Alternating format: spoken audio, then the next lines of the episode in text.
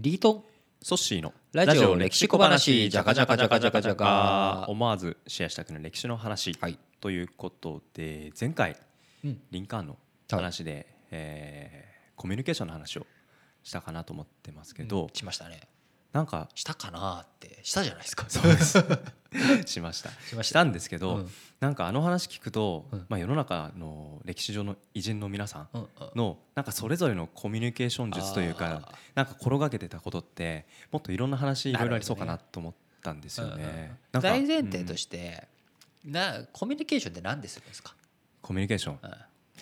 一人じゃできないことをうん。人と一緒に成し遂げる。おかっこいいどうですか？かっこいいですよね。いやまあ結局まさにその通りだと思うんですけど、何か自分一人じゃできないことを一緒に誰かとやるっていうことですよね、はい。だからそのコミュニケーション大前提っていうのはやっぱ相手とこううまく取り持ち合うというか、うん。で絆っていう漢字って糸に半分って書くじゃないですか。半分って書きますね。で僕はやっぱそれ半分ずつ糸を持ち合うみたいな感覚なんだろうなって思っていて。す素敵ですねなんかいや別に そんな目をランランと輝かされる話でもないと思うんですけど、はだと思うんですよ。だからコミュニケーションってすごく大切なのは一方通行じゃやっぱりダメで、はい。相手にちゃんと受け取ってもらえる形で出せるかどうか、うん。で相手から来るものを自分がちゃんと受け取れるかどうか。はい。っていうことを考えていくと僕はやっぱり武田信玄っていう人はい。のこう名言の中にはい。名言というかですね彼が好きだったうん。孫子の兵法。はいっていう兵法があるんですけど、うん。この兵法書の中で書かれていることうん。ですごく僕大切だなって思うのははい。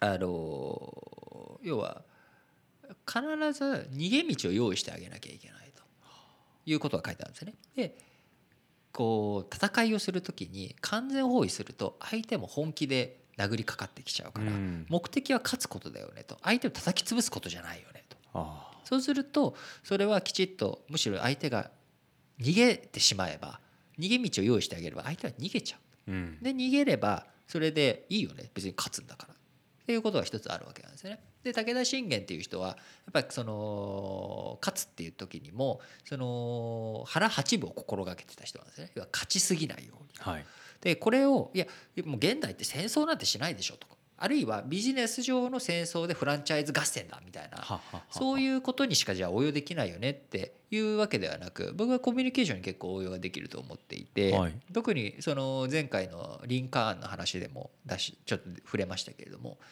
正論をかざす。うん。一部の隙もなく。はい。で相手を屈服させる。はい。っていうコミュニケーションを取ることってたまにあると思うんですよ。あるいはそういうふうなコミュニケーションを強いられること。強いられる。相手がうん。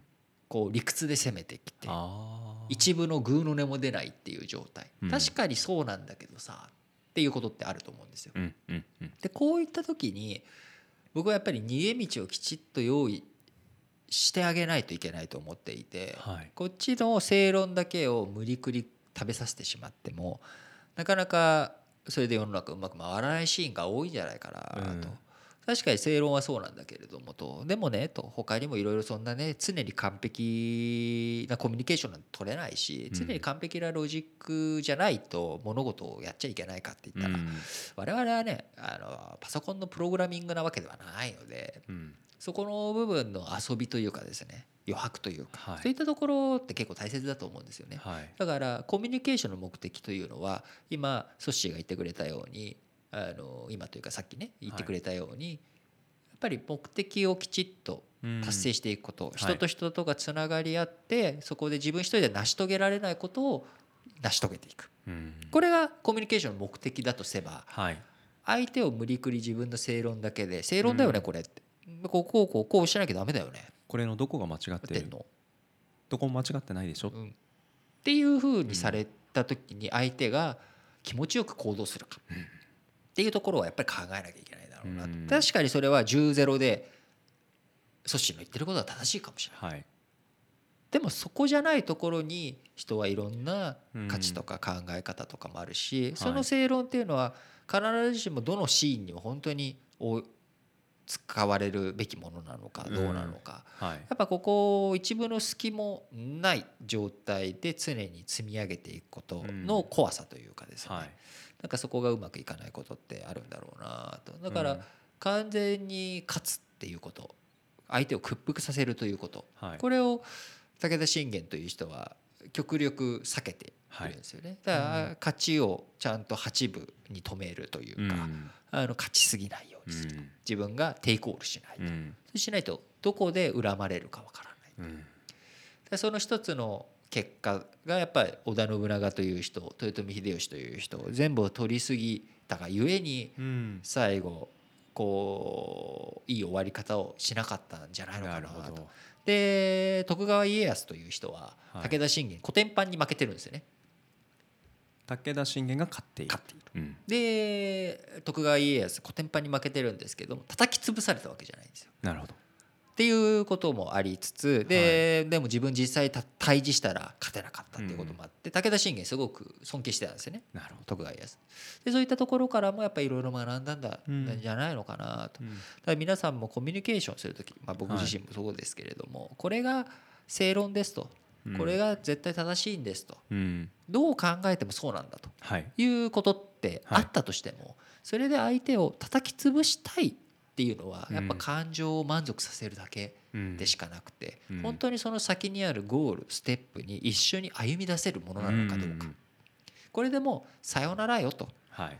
いうね見下り班というか離縁状を叩きつけるんだったらいいのかもしれないですけれども、うん。それがコミュニケーションの目的ではないとすればうん。どう組み上げていくのか作り上げていくのか。その時には自分の100%のロジックに少し遊びというか余裕というか相手のうん。こう一部を立たせてあげるというか相手にも逃げ道を確保して相手にもエクスキューズできるそうだよね。そこの部分が足りなかったから思いつかなかっただけだよねと。だから思いついて今こっちの方向に向かっていけるんだから一緒にやっていこうねうん。っていうことをこれをちょっと意識するだけでもうん。なんでこう人って動かないんだろうとかね。はい。正論でこの通りなのになんでみんなにはこれがわからないんだろはい。うということが少しその絆という感じからもねうん。いろいろと気づいてもらえればなんかコミュニケーションスタイルって変わっていくんじゃないのかなと思います。なんか相手が受け取ってもらえるように自分からパスを出すっていうなんかそんなお話がねねさっき冒頭絆の話下りでうんリートンが話してましたけどそれすごく印象的でしたね。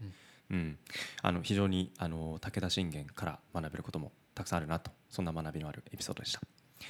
ラジオ歴史小話お相手お相手はリートンとソシでした。